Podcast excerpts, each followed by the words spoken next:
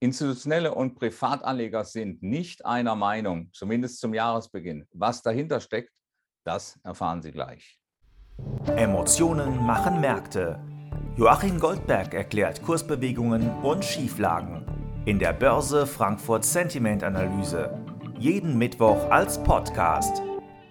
Hallo Joachim, schön, dass du wieder dabei bist im Börsenjahr 2022. Es wird bestimmt ein spannendes und ich bin mir sicher, dass deine Analysen uns helfen werden, die nächsten Monate zu verstehen, was passiert. Aber kommen wir mal konkret zu dem Ergebnis von heute. Der DAX hat ja seit, vergangenen, seit der vergangenen Erhebung eine Woche vor Weihnachten einen deutlichen Satz nach oben gemacht, klemmt wieder so knapp unter seinem Allzeithoch. Professionellen Investoren waren es offensichtlich nicht, sagen die Zahlen von der heutigen Umfrage.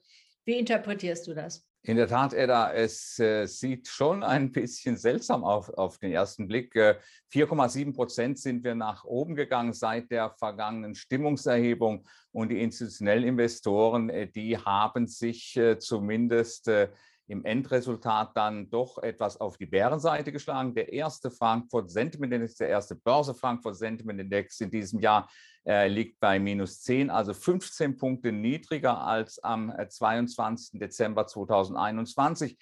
Hier ist es äh, zu Gewinnmitnahmen gekommen auf der einen Seite. Das war natürlich eine recht einfache Geschichte, wenn man zum Jahresende praktisch nur die Bücher zuklappen musste und Gewinne realisieren äh, musste und konnte. Und auf der anderen Seite sehen wir natürlich auch, dass es Marktteilnehmer gab, die sich dann äh, vermutlich zum Jahresbeginn dann, weil der Markt natürlich in ihren Augen vielleicht etwas zu weit gelaufen ist, auf die Bärenseite geschlagen haben. Unterm Strich also minus zehn Punkte. Der Blick auf die Grafik, der zeigt das. Privaten Anleger haben sich in die andere Richtung bewegt. Die sind deutlich zuversichtlicher. Woher kommt dieser Unterschied in den Erwartungen?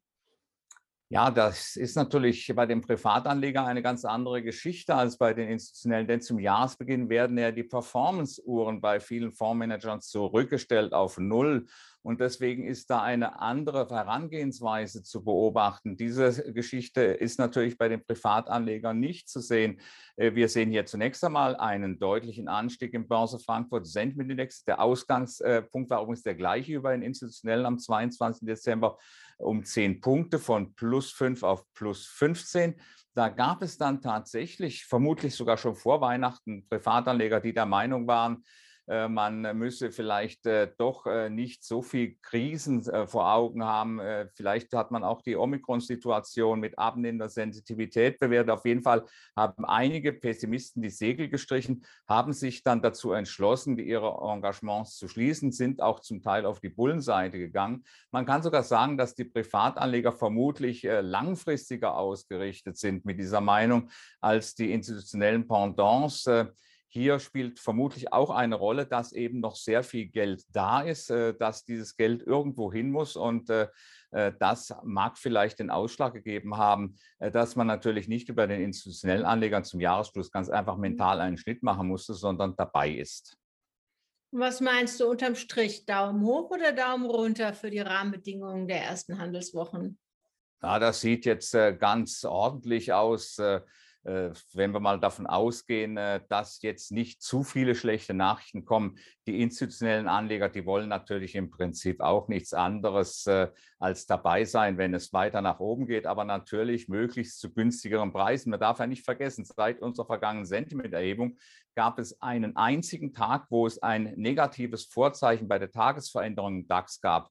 Das heißt also, die Einstiegsmöglichkeiten nach oben, die konnten im Prinzip nur im Sinnbildlichen auf einen fahrenden Zug springend passieren. Und das ist natürlich etwas, was institutionelle Anleger auch nicht gerne mögen. Ich vermute mal, äh, wenn diejenigen, die heute, die sich heute also äh, skeptisch zeigen, bärisch zeigen, die sind kurzfristig orientiert, die werden wieder hereinkommen, wenn der DAX so in einen Bereich von 15.800, 15.850 zurückfallen sollte. Das ist natürlich die Frage, ob das überhaupt passiert, denn wir sehen ja eines, obwohl diese Positionierungen eingegangen sind, äh, ist der DAX oben, hat sich nicht kleinkriegen lassen, ist also gut nachgefragt. Ich denke, auch die langfristigen Kapitalbewegungen, äh, die werden hier also weiterhin für Nachfrage. Aber unterm Strich sieht es also aus, Daumen hoch.